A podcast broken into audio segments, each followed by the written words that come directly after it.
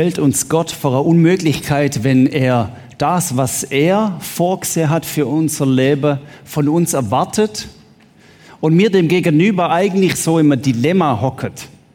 Weil das, was mir so als Leben lebt, nicht so ganz zusammenpasst mit dem, was Gott vorhat. Könnte man meinen.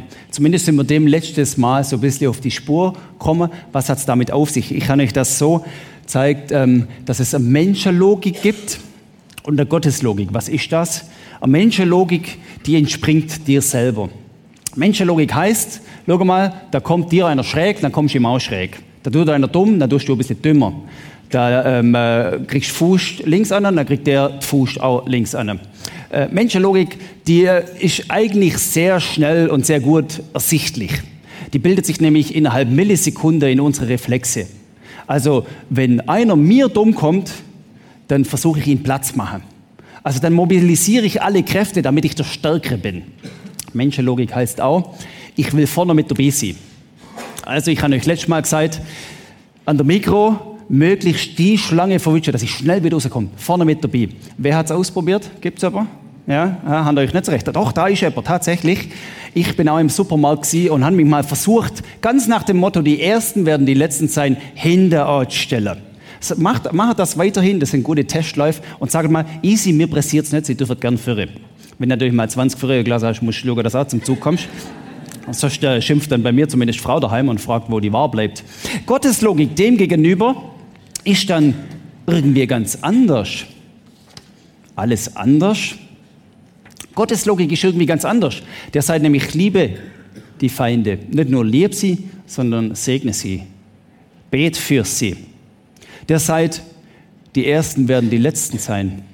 Gott sagt, in deiner Schwachheit bin ich stark. Das passt ja wie nicht so ganz zusammen. Und wir merken, wir sind dann am Schluss irgendwo in der Mitte drin, in so einem Zerriss, können beides nicht mehr ganz so lesen. Um was geht es jetzt nochmal? Das wissen wir eigentlich schon noch ganz gut. Aber Gott, wie hast du das vorgestellt?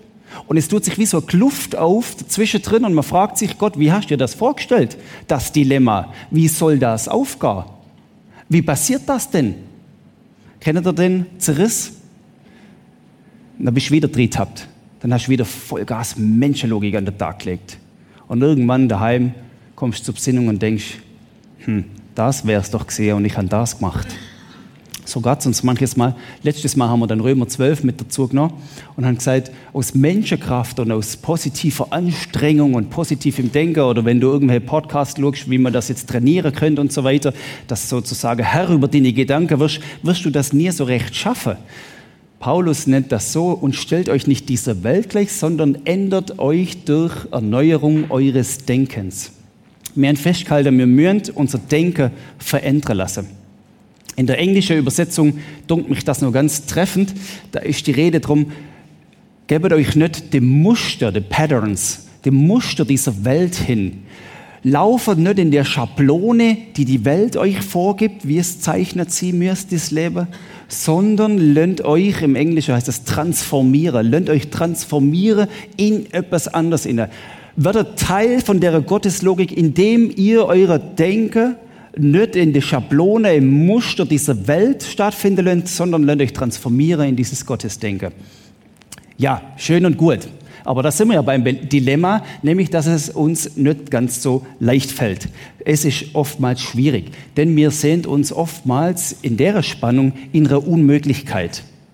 Das ist so eingeschliffen, die Furchen sind manchmal so klar wie ein Bahngleis und die S-Bahn, die biegt nicht einfach irgendwo ab und macht es anders. Wir wissen so, wie unsere Menschenlogik läuft und wir sehen ja der Gewinn drin oftmals in unserer Menschenlogik. Warum also sollte man uns auf Gottes Logik überhaupt einlassen?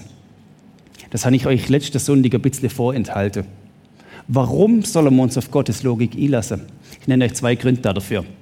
Der eine Grund ist ganz einfach, für der eine oder andere vielleicht zu simpel und zu einfach und trotzdem wahr, weil Gott dich dazu auffordert, weil es seine Logik ist, weil du, wenn du an Gott glaubst, von Gott aufgefordert bist, wird Teil von meiner Denkart und Weise.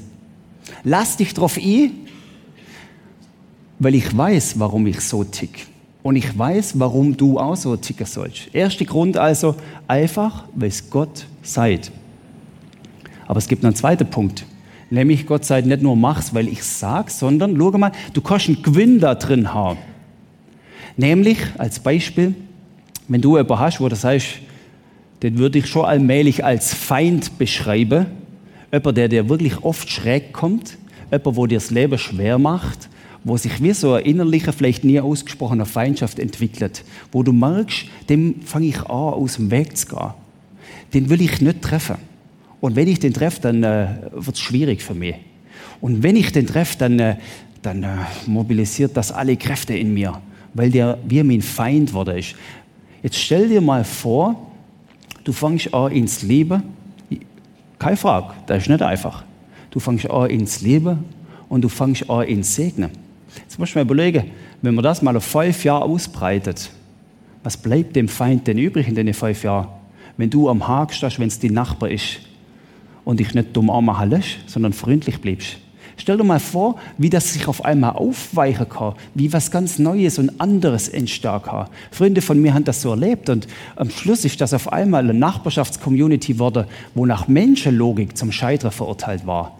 Also Punkt zwei ist, weil du auch einen Gewinn daraus haben werden wirst und weil dadurch die Mission, die Gott für dich vorgesehen hat, auf die wir nachher zu sprechen kommen, in dieser Welt ihren Platz finden kann.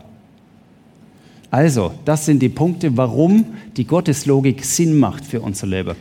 Wir wollen derer jetzt äh, noch mehr auf der Spur kommen und eben den Konflikt anschauen, dass aus dieser Unmöglichkeit eine Möglichkeit wird.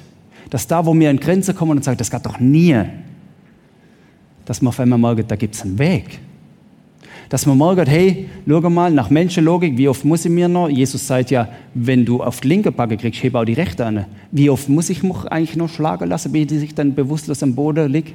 Nach Menschenlogik, vergiss es. Die Rechnung geht nicht auf. Das muss ich euch nicht erklären und ihr mir nicht. Aber es bleibt nicht bei der Unmöglichkeit, die Feinde doch zu leben können. Wir steigen ein, diesmal nicht im Neuen Testament wie letzte Woche, sondern im Alten Testament. Und wir machen das, indem wir anschauen, was damals mit wem passiert ist, mit David. König David, eine bekannte Person aus dem Alten Testament. Und wir steigen kurz in die Geschichte. Wie ist das losgegangen mit dem David? Da ist der Samuel unterwegs als Prophet. Samuel, das war so ein ernannter Prophet, das war eine Persönlichkeit, der hat etwas zu sagen. Und Gott sagt diesem Samuel, Samuel, gang los, nimm eine Kuh mit zum Opfer und das Horn von der Kuh, da füllst du noch feines Öl drin und dann zieh nach Bethlehem und da in Bethlehem, 1. Samuel 16 ist das, da in Bethlehem, da sollst du einen König suchen. Und es ist einer von den Söhnen vom Isai. Und Samuel zieht los. Die in Bethlehem sind schon ein bisschen nervös gewesen. Warum kommt der Prophet Gottes? Haben wir irgendwie was verbrochen? Läuft irgendwas aus dem Ruder? Ist irgendwas schief? Gibt es jetzt irgendwie eins drauf? Oder was ist los? Und der Samuel sagt, nein, ich komme, um Opfer zu bringen. Darum haben wir nämlich das Krüle mit dabei. Und dann kommt er zu diesem Isai und ich stelle mir das so bildlich vor.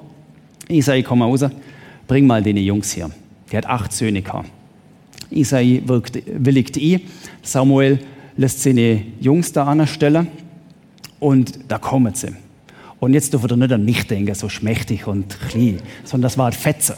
Das war durchtrainierte Jungs, die haben richtig was hier, ma, Schmackes gehabt. Und die stehen dann da so. Und ähm, der Isai präsentiert sich so. Und dann denkt man, logisch, da sind sie. Einer von denen ist der auserwählte König. Am besten, wir könnten gerade alle zu Könige machen, weil die haben das Format dazu. Wenn wir die so anschauen, die haben das Format zum König werden. Gestriegelt, durchgestylt, frisch ab der Dusche und vom Fitness. Da sind wir. Die Kraft strotzt und wir sind bereit. So, da stehen sie also. Samuel geht her und geht die durch, die Jungs und denkt, ja, gewiss, da ist einer dabei. Und er denkt beim ersten, der wird sie. Gewiss, da steht der Gesalbte vor dem Herrn. Das muss er sehen. Aber der Herr sprach zu Samuel, lass dich nicht von seinem Aussehen und von seiner Größe beeindrucken, denn er ist es nicht. Denn der Herr sieht nicht auf das, worauf der Mensch sieht. Der Mensch sieht, was vor Augen ist, aber der Herr sieht das Herz an. gewiss, der ist es. Das muss er sein, den ich salben soll. Der kommt daher, so wie ich mir das vorgestellt habe. Die kurze Zeile hier sind eine erstklassige Illustration für Menschen und Gottes Logik. Da wird gerade offensichtlich, wie das läuft. Der Samuel, ich würde sagen, hey Samuel, du bist Prophet Gottes, dir soll das jetzt nicht passieren, dass du da innen tappst. Das war jetzt ein bisschen gar auf der Menschenlogik-Seite. Das war hier, Samuel. Jetzt, was hast du gemacht? Du hast dir angeschaut, wie sie mächtig und kräftig daherkommen. Und hast gemeint, der ist es. Geht es dir auch manchmal so, dass Sachen, die mächtig und kräftig und ähm, schön rauspoliert daherkommen, Eindruck auf dich machen? Lässt dich auch manchmal imponieren, lässt dir manchmal imponieren von den Sachen, die so gewaltig und ruhmvoll und heldenhaft auftreten? Und dann denkst du, das muss sie, der muss, der muss Recht haben. Also der muss Recht haben. Also wie der schwätzt, die Rhetorik und das Auftreten, der muss Recht haben.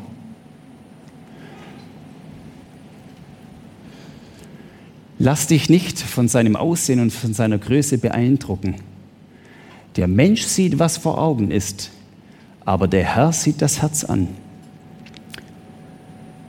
Gottes Logik. Gottes Logik, der sieht nicht, wie das so daherkommt. Der ist Fassade gar nicht so relevant. Gottes Logik heißt, ich wirf einen Blick hinter die Kulisse. Ich schaue, was hat es mit dem wirklich auf sich. Ich lasse mich beim ersten Eindruck nicht zufrieden gehen, sondern ich sage, wie steht's um die Sache wirklich? Kann das sein, dass dieser Eindruck täuscht, den mir meine Menschenlogik jetzt gerade aufs Herz gibt?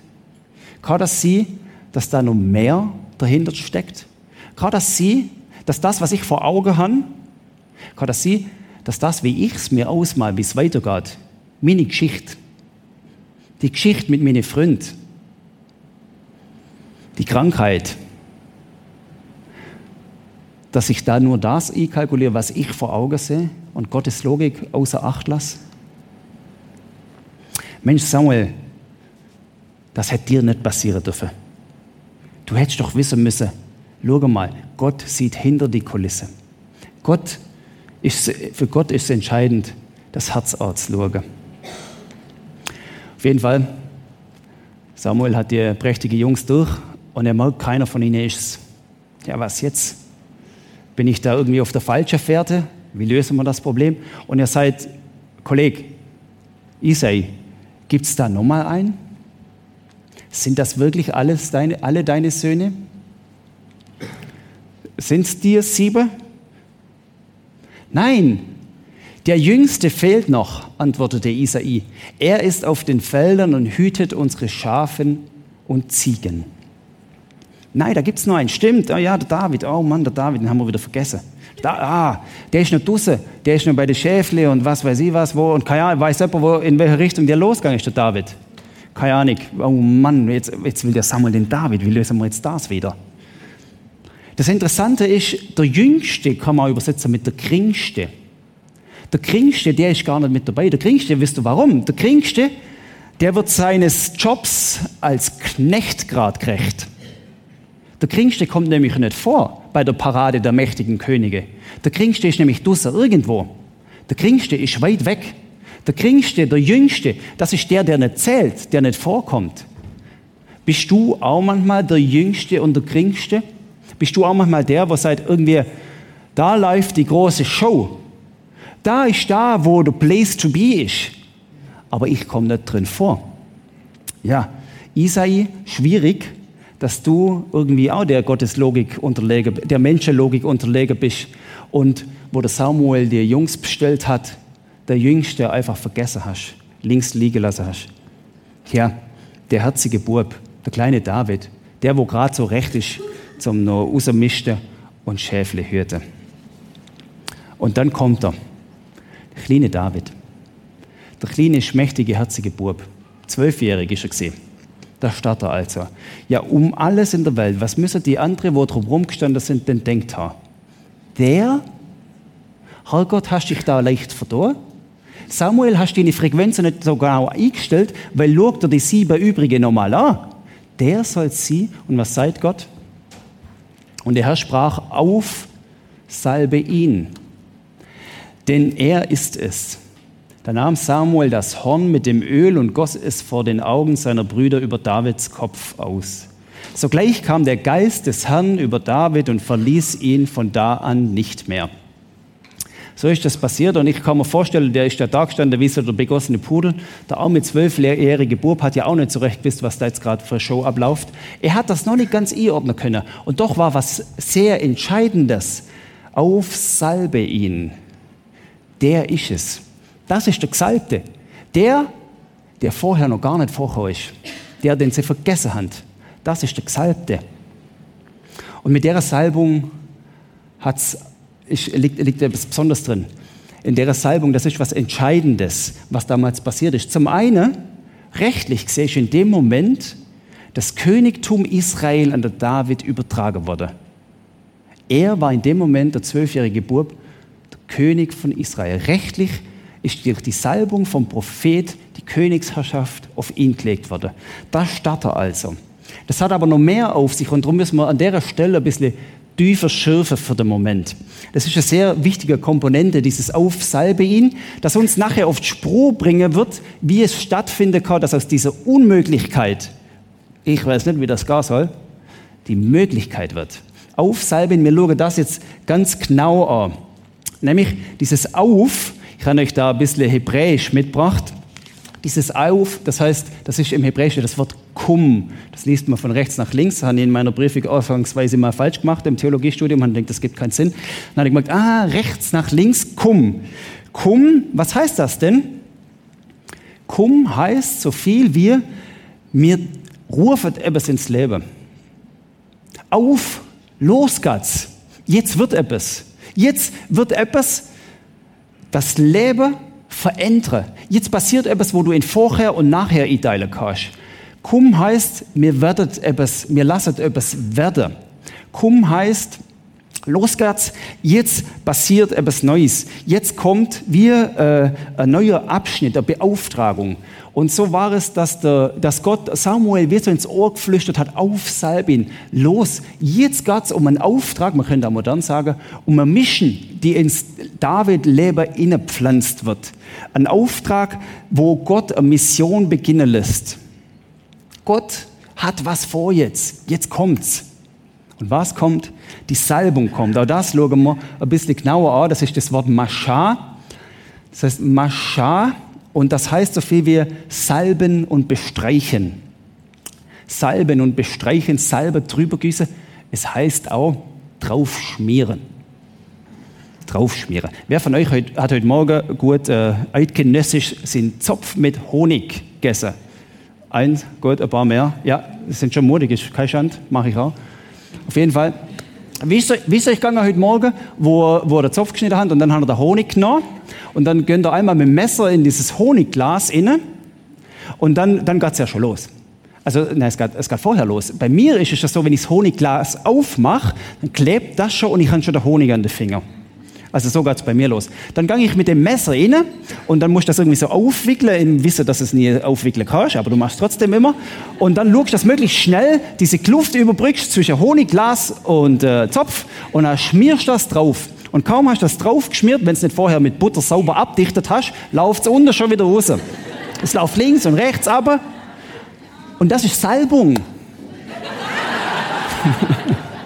das ist Salbung. Das sieht nachher ziemlich äh, begossen aus, ja. Aber, aber das ist tatsächlich dieses, dieses Wort Mascha. Das hat auch geheißen, kannst du mir meinen Zopf maschahe oder so. Also, also kannst du den Honig da drauf schmieren. Und das Bild, das hilft uns, dass man, dass man das besser versteht, dass der Honig drauf geschmiert wird auf den Zopf. Und wenn Honig drauf geschmiert auf den Zopf hast, und dann seid, wie das bei mir der Fall ist, ich wollte jetzt doch Nutella, den Sohn zu dir, dann wird das schwierig. Du bringst den Honig nicht weg. Der Honig ist wie da. Der ist ja eh überall. Also der, der klebt ja überall. So ist das mit Mascha. Und Mascha bedeutet, schau mal, ich salb ein, ich, ich, ich würde mal so sagen, ich, ich verwandle wir, weil, weil der Zopf ohne Honig ist nicht das gleiche wie, wie der Zopf mit Honig. Da, da, da passiert etwas. Da wird, äh, da, da, da wird, da wird äh, äh, äh, Machtträger beim David eingesetzt. Da wird etwas neu gemacht. Da wird er beschmiert mit dem Segen draufgeschmiert. Da haftet der Segen an ihm. Da kommt der Statuswechsel in Gange. Da wird aus dem kleinen zwölfjährigen David der König David. Da wird der Knecht zum König, wenn Gott salbt. Da wird der Vergessene, der Geringste, der Übrigbliebene, der, der nicht vorher ist, zum König, wenn Gott salbt. Da wird die Befähigung über ein Ausgossen aus der Unmöglichkeit eine Möglichkeit werden zu lassen. So war das beim David. Und beim David war das der Anfang, dass er die Gotteslogik entfalten hat können. Das war wieder Grundstock. Wir gehen ein bisschen weiter im Leben von David und schauen, wie sich das dann ausgewirkt hat. Es hat sich wie folgt ausgewirkt. David ist größer geworden. Er ist ein Königshofrau, weil er für den Saul Harfe hat spielen müssen, weil er ein guter Krieger war und so weiter. Und mit der Zeit ist passiert, dass der Saul, der König damals noch, der eingesetzte König, aber eigentlich ist das Königtum schon an David übertragen worden, dass der Saul natürlich ähm, eifersüchtig wurde auf den David aus verschiedenen Gründen. Zum einen mit Jonathan, dem Saul, dem Sohn, war er Best Friend. Da hat man nicht so recht gewusst, was, was führen die im Schilde. Master Sinn des Wortes, wenn sie da im Krieg sind. Was führen die beiden im Schilde? Könnte das was gegen mich sehen? Und so weiter. Dann hat es viele Szenen gegeben. Natürlich hat der Saul auch die Ahnung gehabt, jetzt kommt der kleine Bursch und will Nachfolger von mir werden. Und schließlich hat der Saul be beschlossen, der David, den muss ich einfach aus dem, aus dem Gefecht nehmen, den muss ich umbringen. Und der Saul war ja König, der hat ja keine halbe Sache gemacht. Ähm, der ist eines Tages losgezogen mit 3000 Mann und hat dem David nachgestellt. Es war in der Nähe vom Toten Meer. Und wenn man sich das so vorstellt, 3000 Mann gegen den jugendlichen David mit seiner Gang, die da irgendwo umgehängt ist, dann weiß ich aber, dann hat der David schon auch den Mut verloren. Er hat sich verkrochen in einer Höhle, die heißt Engedi, und ist da so im Hinterhalt in der Höhle im Schutz gehockt. Die Geschichte geht weiter, wie es der Zufall so will. Ähm, äh, WCs und Toi Toi war er damals noch nicht angesagt, aber der Saul hat trotzdem mal aufs WC müssen, verkriecht sich in der Höhle, genau in die, wo der David hockt. So, und was passiert jetzt? Wir sind dran, dass man die Salbung verstönnt, die der David auf sich hat. Er hockt also hinter in der Höhle, kauert da mit seinen Friends und vorne kommt der Saul innen. Und was sagen die Freunde zum David? Und da sieht man, wie perfide die Menschenlogik in uns hockt. Da sagen die Freunde nämlich zum David, David, schau mal, jetzt ist die Gunst der Stunde da. Weil jetzt gibt dir der Herr, also Gott, der Saul in deine Hände. Und sie wittert Morgenluft und sagt, jetzt muss zuschlagen. Sie wittert Morgenluft, nicht sie twittert Morgenluft, das machen wir heutzutage. Auf jeden Fall, ähm, war damals noch nicht gefunden, das mal die Könige dieser Tage. Auf jeden Fall, sie wittert Morgenluft und sagt, die Gunst der Stunde ist da. Jetzt muss zuschlagen. Und dann sage die wortwörtlich, 1 Samuel 24, das ist der Tag, von dem der Herr zu dir gesagt hat, David, sieh her, ich gebe deinen Feind in deine Hand. Du kannst mit ihm machen, was du willst. Sprich, Rübe ab. So, das sage die und die sagen sogar, der Herr hat das gesagt, aber durchdrungen von einer menschlichen Logik, weil der Herr hat gar nicht gesagt. Der David geistesgegenwärtig, geistesgegenwärtig, der Heilige Geist ist mit der Salbung auf ihn gekommen. Der David geistesgegenwärtig antwortet ihnen, der Herr bewahre mich davor, ihm etwas anzutun und Hand an ihn zu legen. Der Feind, der jetzt in deine Gewalt gegeben worden ist. Also das Türle ist definitiv offen. Jetzt musst du Fuß innendetschen. Da musst du durchgehen. Und nur ermutigt mit der perfiden Menschenlogik, dass sogar Gott das jetzt als Auftrag geben wird, ist der David herausgefordert und er besinnt sich auf das zurück. Was war nochmal die Salbung? Ein Auftrag geht los, die Gotteslogik anzuwenden. Liebe deine Feinde, und die Geschichte geht so aus, dass der David am Saul ein Fetze vom äh, Mantel abgeschnitten hat. Und das war so wie sein, sein Pfand sozusagen, mit dem er schon nachher vor die Höhle gegangen. Der Saul hat ihm wenig machen können, weil er gewusst hat, in dem Moment, der David, der hätte mich locker hier um die Ecke gebracht. Er sagt, schau mal, da habe ich der Fetze von dem Kleid. Und ich hätte es machen können, aber ich habe es nicht gemacht. Die beiden machen einen Deal und kommen beide mit dem Leben davon.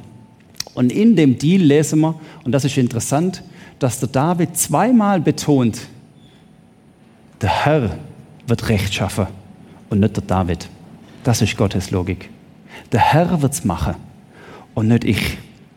Der Herr soll Richter sein. Da betonte es David noch, eins, noch einmal, der Herr soll Richter sein zwischen uns. Nicht ich selbst bin es. Der David berufe in diese Gotteslogik hinein. So, das war das, wie sich die Salbung im Davids im Leben ausdrückt hat. Wer von euch bibelkundig ist, da schwant mir schon, was jetzt kommt von euch. Der sagt, ja, ja, das mag so sein. Aber 14 Tage später, nein, Jahre später, was war da mit unserem Freund David? Da war nämlich auch die Geschichte. Und die bringt uns zum Nachdenken. David mittlerweile nimmt der junge, herzige Bursche, sondern der mächtige König. Da war er in Jerusalem auf einem glänzenden Palast. Da hockt er also und seine Männer sind im Krieg gegen, gegen Amalekiter und gegen was weiß ich wen alles und kämpfen da. Und dann passiert es beim David, dass er auf dem Dächle, dass sich ein bisschen am Sünneler ist und nebendran sieht er eine hübsche junge Frau, die am Bädeler ist. Auf Nachbars Terrasse. Der denkt, ja, das ist auch noch nette. Wahrscheinlich war sie relativ leicht begleitet und es überkommt ihn, als König hat er das sehr gut machen können und er bestellt sie her. Logisch, sie muss kommen. Tja, kurze Zeit später stellt sich raus, diese Frau namens Bathseba ist schwanger. Was denkt der David, um sich, wie er sich aus der Affäre ziehen kann? Wahrscheinlich ist das Sprichwort damals entstanden. Wie ziehe ich mich jetzt aus der Affäre? Und was passiert? Die blanke Menschenlogik holt ihn ein. Und das ist nicht so verwunderlich, weil die Menschenlogik wird mich auch einholen. Was passiert? Er sagt, da habe ich einen guten Plan. Da habe ich ein Kartle auf der Hand, das spiele ich jetzt mal aus. Wie machen wir das? Wir werden den Uriah, so hat der Mark heißen von dieser Bathseba, den werden wir jetzt mal von der Front abziehen, der soll zu mir kommen und sage, du bist der glänzige goldene Kämpfer, du hast zwei Tage Ferien, du darfst heim zu deiner Frau und genießt sie, gell? Sein Plan war, ab mit der ins Nest, dann meint man, das Kind wäre von ihrer, weil Gentests haben sie damals noch nicht kennt. Auf jeden Fall, er versucht den Plan, aber der Uriah war ein aufrichtiger Mann. Und er sagt, nein, David, ich kann nicht, während meine Freunde und Mitsoldaten vorne an der Front sind am Kämpfen, hier zu meiner Frau und äh, das Leben genießen. Das funktioniert nicht. Er hat sich zu den Palastsoldaten gelegt. David sagt, easy, ich habe nochmal ein Kärtchen zum Spielen. Menschenlogik, die zweite. Zack, bam, den füllen wir heute Abend ab, den Uriah, bis der strunzbesoffen ist. Dann schleifen wir ihn heim und dann wird das dann schon da passieren. Er macht das. Der Uriah also strunzbesoffen an dem Abend aber nur so viel in der Gegenwart, dass er sagt, nein, solange die da an der Front sind, werde ich da doch nicht mit meiner Frau hier ins Nest. Ich bleibe wieder bei der Wache von den Soldaten. So, beim David wird es langsam eng und er merkt, jetzt müssen wir den Fall lösen, weil wenn der nicht gelöst wird, dann habe ich ein ernsthaftes Problem. Dann fliegt der Scheißdreck auf. Und das können wir uns nicht erlauben. Also spielt er die dritte Karte, knallt die auf den Tisch und die dritte Karte ist die konsequente Karte und die radikale Karte. Die heißt nämlich, wir müssen den Uriah beseitigen. Nämlich, wenn der weg ist, kann ich tun und lassen, was ich will. Dann gibt er den Befehl an der Joab, das war der Feldherr, Dusse, wo der Krieg gemeistert hat, vorne an der Front und sagt, schau mal, der Uriah, der wird wieder zurückkommen, fertig Ferien, stell den an die Front, ganz vorne an und lass den Kämpfer, der ist jetzt gerade voll im Saft, der will, den lässt einfach mal springen. Und wenn dann der Feind kommt und angreift, dann zieht ihr euch alle andere zurück. Und dann war es das nämlich mit ihm. Und so ist leider passiert und aus die Maus, das Leben vom Uriah war vorbei. Die blanke Gotteslogik, die verborgen blieb ist und die blanke Menschenlogik, die dann um sich geschlagen hat. So menschlich kann der gesalbte David sehen. So in der Menschenlogik verharren und verhockt. Und dann, wie passiert's? Wir kennen die Geschichte. Gott schickt den Nathan und sagt dann, schau mal Nathan, du musst zu dem David kommen und du musst ihn wieder zurückholen in diese Menschenlogik. Du musst ihn wieder darauf aufmerksam machen. Schau mal, jetzt bist du in der, in der Menschenlogik. Du musst ihn zurückholen in Gottes Logik. Und der Nathan geht her und macht David darauf aufmerksam. Und dann kann man wieder sagen, geistesgegenwärtig ist das, was dann kommt. Weil der David, der hätte ja locker hergehen können und sagen, ähm, Nathan, äh, wer bist du wieder? Könntest du mal die Idee zeigen? Einfach, dass es geschwind einordnen kann. Bist du vielleicht auch König oder wer bist du? Nein. Ja, also, ähm, Nathan, ab die Post, da hinterm Haus wartet jemand auf dich äh, mit dem Schwertli. Weil der König machst du nicht so dumm So weit kommt es noch. Das hätte er auch machen können, das wäre ja wieder Menschenlogik gewesen. aber als Gesalbter kommt er wieder Besinnung, zur Besinnung und besinnt sich auf die Salbung und sagt, Nathan, du hast recht. Und er schreibt einen Psalm, ein Lied, das er dann singt. Und das heißt, sei mir gnädig, o oh Gott. In deiner großen Barmherzigkeit lösche mein Vergehen aus. Wasche meine Schuld ganz von mir ab und reinige mich von meiner Sünde. Denn ich erkenne mein Vergehen und meine Sünde ist mir ständig vor Augen. Gegen dich allein habe ich gesündigt. Ja, ich habe getan, was in deinen Augen böse ist. Du bist im Recht mit deinem Urteil. Das ist interessant. Wie einfach wäre es gewesen, dass der David jetzt wieder Menschenlogik zur Hilfe genommen hat. Die Macht hätte er dazu gehabt. Und die Macht hast du und ich ganz oft dazu. Wir können schon, wenn wir wollen. Und wir können erstaunlich viel, wenn wir wollen. Aber in Gottes Logik zurückzukommen heißt, ich erkenne wieder an, dass er Recht hat. In der Gotteslogik unterwegs sie heißt Gott, du bist im Recht mit deinem Urteil. Der Martin Hof ist es nicht. Das ist zurückgekommen in Gottes Logik. Und darum verwundert es mich nicht, dass damals ganz am Anfang Gott am Samuel gesagt hat, ich will einen Mann nach meinem Herzen raussuchen. Mich verwundert es nicht, dass es später im, im Neuen Testament der Paulus zitiert, ich habe David gerufen, den Sohn Isais, einen Mann nach meinem Herzen, der meinen ganzen Willen tun wird. Der Paulus zitiert also das nochmal, was im Alten Testament war, nämlich ich rufe einen Mann nach dem Herzen Gottes, dann passiert Bathseba. Und Freunde, das war, das war nicht einfach geschwind ein bisschen was, das war richtig harter Tobak. Das war richtig deftig, was da passiert ist. Das, ich, ich will mir es gar nicht ausmalen und ich fasse es nicht in Worte, was passieren wird, wenn mir die Geschichte sehen würdet. Den würde mir abschreiben. Da würde mir sagen, weißt du was, David, mein Freund, die Gotteswürde, die Herzenswürde, wo Gott dir innergelegt hat, die hast du jetzt mal gehörig verspielt. Aus die Maus, mein Freund, ab vom Thron. Menschenlogik wird uns sagen, das war's, Büschle. Die Show ist gelaufen. Du kannst den Koffer packen und heimgehen. Ja, ist doch interessant, dass Paulus dann aber, der die Geschichte besser kennt als wir alle zusammen, dass Paulus genau diesen David dann wieder zitiert und sagt, was war er? Da ist der Paulus auf der Missionsreise, macht einen kleinen Synagoge-Input und sagt dann, schau mal, da kommt mir ein relevanter Vers ins Sinn und der heißt, ich habe David gefunden, den Sohn Isais, ein Mann nach dem Herzen Gottes. So, spannende Geschichte. So viel zum David. Jetzt könnte man sagen, gut. Hört sich gar nicht so schlecht an. Das eine oder andere haben wir checkt und verstanden. Das eine oder andere erkennen wir auch so andeutungsweise in uns. Aber der David, das war schon, da war die Mission, diese Auf, los geht's Mission, schon ein Zacker größer als jetzt bei dir und mir. Also das war schon irgendwie, der ist König wurde und so weiter. Der hatte Königssalbung gehabt. Die hat ihn vielleicht hinübergerettet über das Bathseba-Versagen mit der Salbung, da wird es vielleicht mir auch irgendwie so gelungen, sie dann Burstor und nicht dann irgendwie ganz abtauchen in die Menschenlogik. Und jetzt wird spannend, jetzt werfen wir nochmal einen Blick auf das, was wir vorher gesehen haben, nämlich auf dieses Auf, los geht's, auf Salbe, in dieses Mascha. Im Alten Testament, das Hebräisch geschrieben wurde, ist, ist Mascha. Und dann das Neue Testament ist auf Griechisch geschrieben. Im Griechischen heißt das gleiche Wort dieses Salbe, dieses Draufschmieren heißt Chrio. Und aus Chrio wird dann auf einmal, wer hätte es geahnt, Christus, das kann man schon fast lesen, Christus. Aus gesalbter Mascha wird Chrio, aus Chrio wird Christus. Und jetzt bleiben wir mal bei Christus da. Christus, der Gesalbte. Christus, der, der der Gesalbte ist und, wie es der Paulus schön auf den Punkt bringt, ist der weit weg? Ist diese Salbung damals die Königssalbung gewesen? Die Befähigung damals für der David gewesen? Oder ist es ganz anders? Ist es ganz nahbar?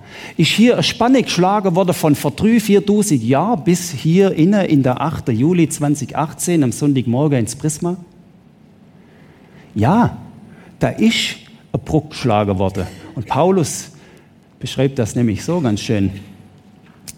Galater 2,20, nicht mehr ich bin es, der lebt, nein, Christus, der Gesalbte, lebt in mir. Und auf einmal merken wir, mit was für einer Wucht uns auf einmal diese Gotteslogik und Realität einholt. Nämlich, dass du der Gesalbte bist. Dass du der Gesalbte bist. Ich sage es noch prägnanter. Du bist der David. Du bist der David, der vergessen worden ist, der übrig geblieben worden ist. Du bist der Geringste, der nicht vorkommt. Kennst du das im Leben? Bin ich übrig geblieben? Gott, hast mich vergessen? Im Dorf die große Erwählung und ich übrig geblieben? Du bist der Gesalbte, der auch manches Mal richtig Blödsinn macht, der Salbung eigentlich nach Menschenlogik schon verwirkt hat. Vielleicht hast du keinen Ehebruch begangen. Aber vielleicht gibt es ganz viele andere Sachen, wo du gemerkt hast, ich habe der Gotteslogik Adieu gesagt und ganz nach meinem Gusto mich der Menschenlogik hingehen. Ich habe gewusst, wo es lang geht und was Sache ist. Und jetzt auf einmal merkst wie war das mit dem Honig? Wie war das mit dem Honig? Wenn ich das Glas aufmache, dann habe ich es schon an den Finger. Und wenn es dann erst draufschmiert, dann gehen die Kleckse schon auf den Tisch. Und wenn es dann über mein Brot schmiert, dann kriege ich den Honig wie nicht mehr los dann durchdringt er mich. So wie der David dieses Salböl durchdrungen hat. Dann durchdringt mich auf einmal der Honig. Dann werde ich wie eingrieben mit dieser Gotteslogik, mit dieser Wirklichkeit, dass sein Geist an mir wirkt. Und dann merkst du, ja, ich bin der David. Und die Salbung, die verlieren wir nicht,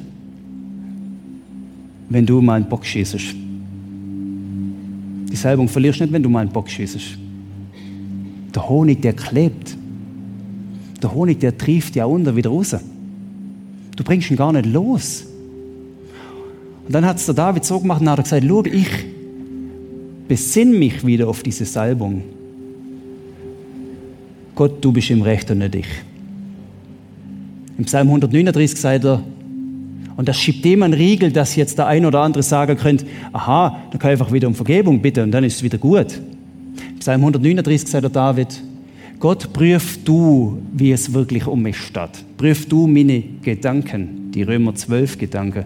Prüf du es und sag du mir, wie du es meinst.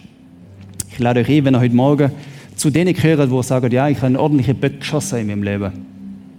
Das ist der Psalm 51, anfangen beten und sagen, Gott, ich bete das, weil ich zurück in die Salbung will. Ich will den Honig nicht länger verleugnen in meinem Leben. Ich will anfangen, in deiner Logik, in deinem Rhythmus wieder neu zu leben.